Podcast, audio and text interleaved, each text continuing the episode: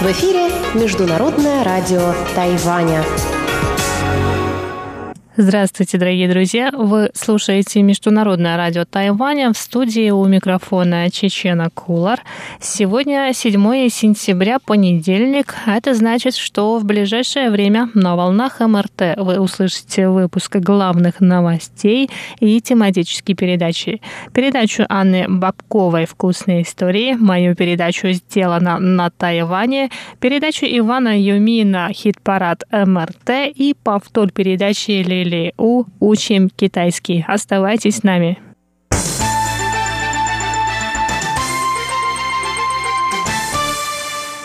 А сейчас главные новости 7 сентября. Глава Центрального противоэпидемического командного пункта министр здравоохранения Тайваня Чен Шеджун рассказал сегодня о работе тайваньских компаний над вакциной от коронавирусной инфекции COVID-19. Чен заявил, что в разработке вакцины важна не только ее эффективность, но и безопасность. Чен Шеджун добавил, что Тайвань рассматривает возможности закупки вакцины у других стран и участие в международной инициативе COVAX, которая ставит целью гарантировать быстрый и равный доступ к вакцине от коронавируса для всех стран. Кроме того, правительство Тайваня планирует вложить 2 миллиарда новых тайваньских долларов в испытания вакцины, разработанной тайваньскими компаниями, которые готовы к испытаниям на людях. По словам Ченя, если правительство будет действовать смелее и ослабит правила предоставления чрезвычайных чрезвычайных полномочий, то вакцина поступит на рынок в январе 2021 года. Но Чень отметил, что вероятность поступления в продажу вакцины выше в третьем квартале следующего года. Поддержка отечественных производителей – очень важная политика. Сейчас ситуация экстренная, но, несмотря на это, разработка вакцины – дело национальной безопасности, поэтому мы должны увеличить поддержку наших команд.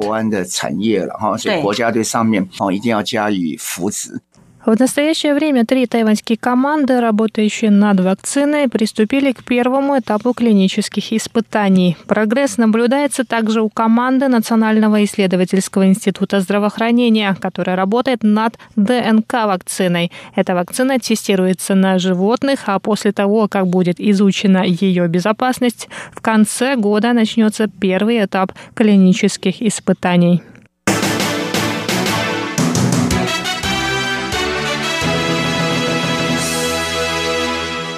Министерство иностранных дел Китайской республики Тайвань рассказало об итогах официального визита делегации из Чехии во главе с председателем Верхней палаты чешского парламента Милошем Выстрчилом. Ранее президент Чехии Милош Земан назвал этот визит детской провокацией. В МИД сказали, что за неделю, которую на Тайване провел Высторчил, стороны обсудили укрепление демократии и верховенства закона, совместную защиту свободы и демократии, укрепление торгово-экономического сотрудничества, сотрудничество в сфере интернета вещей и технологий искусственного интеллекта, а также в борьбе с эпидемией и стимулирование гуманитарных и научно-технических обменов. Мы продолжим укреплять двустороннее сотрудничество между Тайванем и Чехией чтобы после пандемии мировая политика и экономика могли развиваться стабильно.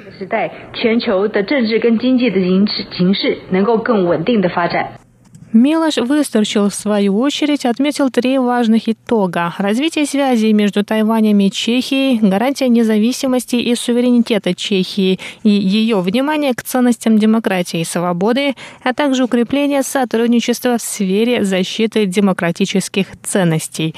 Высторчил добавил, что Тайвань на протяжении долгого времени служил платформой для выхода чешского бизнеса на азиатский рынок, а Чехия также может послужить такой платформой для тайваньских компаний, выходящих на рынки стран Европы.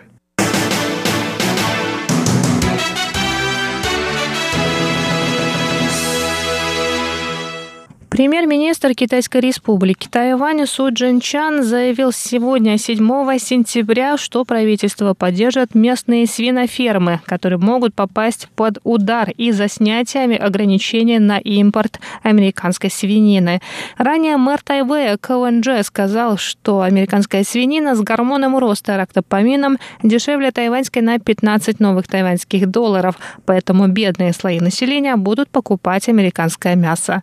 Су Джин Джинчан, однако, рассказал, что до введения ограничения на импорт мяса из Соединенных Штатов Америки более 90% тайваньцев предпочитали местную свинину. По его мнению, это вопрос справедливой конкуренции и привычек жителей, а правительство сделает все, чтобы у граждан была свобода выбора. В частности, правительство выделит 10 миллиардов новых тайваньских долларов на поддержку местных свиноферм. Суд добавил, что снятие ограничений на импорт свинины из США основано на результатах научных исследований и международных стандартах.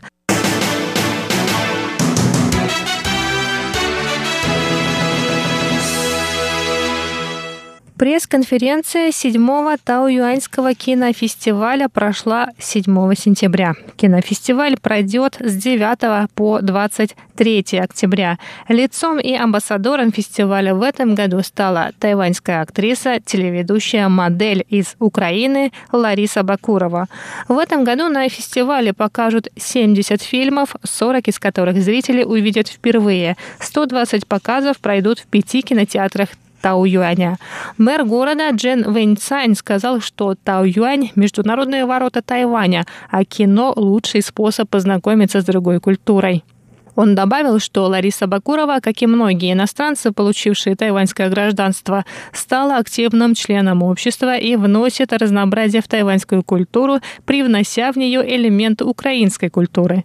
Кроме того, Лариса, китайское имя, которое Ли Жуиша, принимает активное участие в развитии спорта на Тайване. Мэр Тауяня выразил надежду, что Лариса Бакурова в качестве амбассадора кинофестиваля сможет связать киноиндустрию со спортом.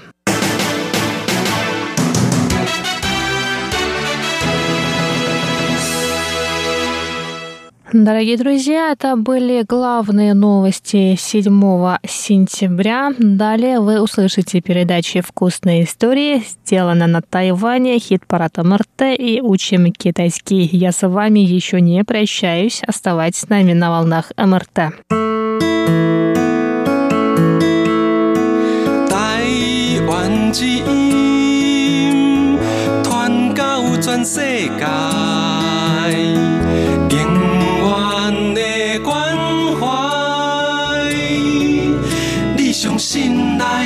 intentar.